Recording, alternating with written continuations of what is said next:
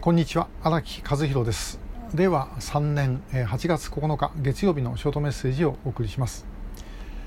えー、昨日で65歳になりました。あのメッセージいただいた皆さんありがとうございます、えー、いよいよ前期高齢者入りということで、えー、まああの昔だったらえー、65歳なんてどんなじいさんだというふうに思ってたんですが、まあ、自分もそこになっちゃいました。えーまあ、とりあえずまだあの体調はいいので、えーまあ、できるところまで、えー、突っ走りたいと思います、え、引き続きよろしくお願いします。でさておととい土曜日にですねお話した内容。これはあの今から19年前2002年の9月17日第一次小泉訪朝の時になんで金正日が拉致を認めたのかということについてのお話でした。で、えー、そこから引き続きですね、えー、帰ってきた5人、えー、蓮池さんご夫妻、千村さんご夫妻、そして曽我ひとみさんと、えー、なんでこの5人が選ばれたのかということなんですね。で、えー、実はあの半年前ぐらいまで北朝鮮はあの有本恵子さんを返すつもりでいました。でただし、正式に拉致を認めてということではなくて、でえーまあ、北京とかどっかでですね有本恵子さんが突然現れると。で、えー、そして日本に帰ってくると。でしかし、まあ、何もその間については話さないというような形にしようとした。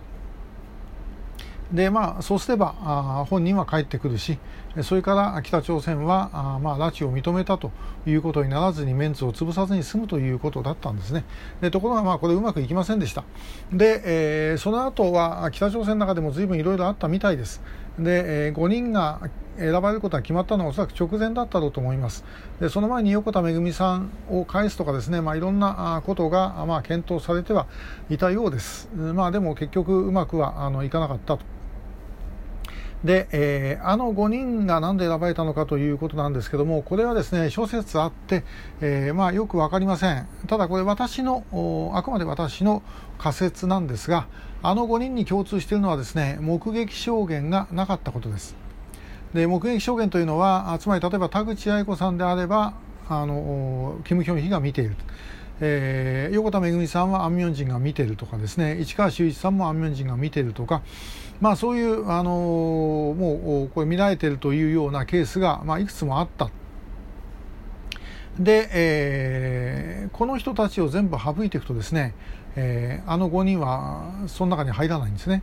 で、えー、蓮池さんは実は安明神は見てるんです見てるんですけどもあの全然、えー、形が、まあ、あの顔形があ違って、えー、いたということでですね拉致をされる前と今とですねあの顔形が違っていたということで、えーまあ、本人はあの警察には喋ったらしいですけども実際にはですね、えー、表立ってはマスコミなんかには話をしなかったと。で、えー、それから、まあ、千村さんはあの見てる人がいなかったということとそれから、まあ、曽我ひとみさんはそもそも日本の方で、えー、拉致だというふうに認識していなかったということです、まあ、この5人があの、まあ、選ばれたのではないだろうかと、えー、そんな目撃証言がどうなんだというようなことを思われると思うんですけども北朝鮮というのはかなりそういう意味ではいい加減なえー、国です。蓮池薫さん自身が、まあ、ちょっとどういう文脈だったか知りませんけども北朝鮮というのは本当にいい加減な国なんですよということを言ってましたが本当にいい加減です。であとですねもう一つ言えるのはあの例えば交渉してるのは外務省だったんでしょうけどもえー、北朝鮮の外務省はですねあの工作機関に対して、えー、情報を出せなんてことは言えません。えー、ですから例えばその彼らがあの得ていた、えー、拉致被害者の情報なんておそらくほとんどですね、えー、日本の方で出てきた情報を使ってたんだろうというふうに思います。で、えー、それは結果的にあのこういう、まあ、あのいい加減な情報につながってくるということです。えー、まああの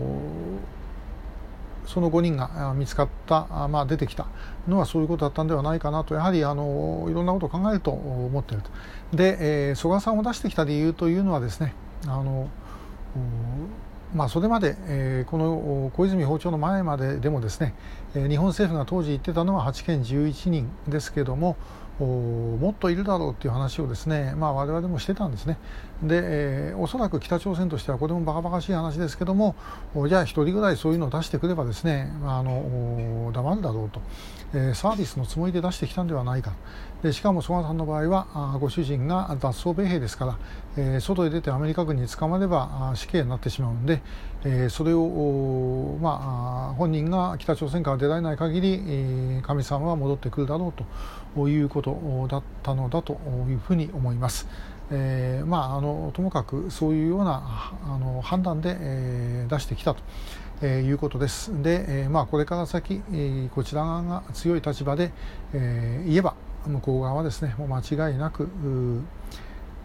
今までやってましたあのやってませんでしたって何もしてませんでしたとか言ってた話をまたもう一回ひっくり返してですね、えー、全部まとめてこれでもかっていうぐらい出してくるだろうというふうに思います。ですから、えー、そういうふうにしていかなければいけないのではないかというのが、まあ、私の考え方です。ぜひご協力をよろしくお願いします、えー、今日もありがとうございました。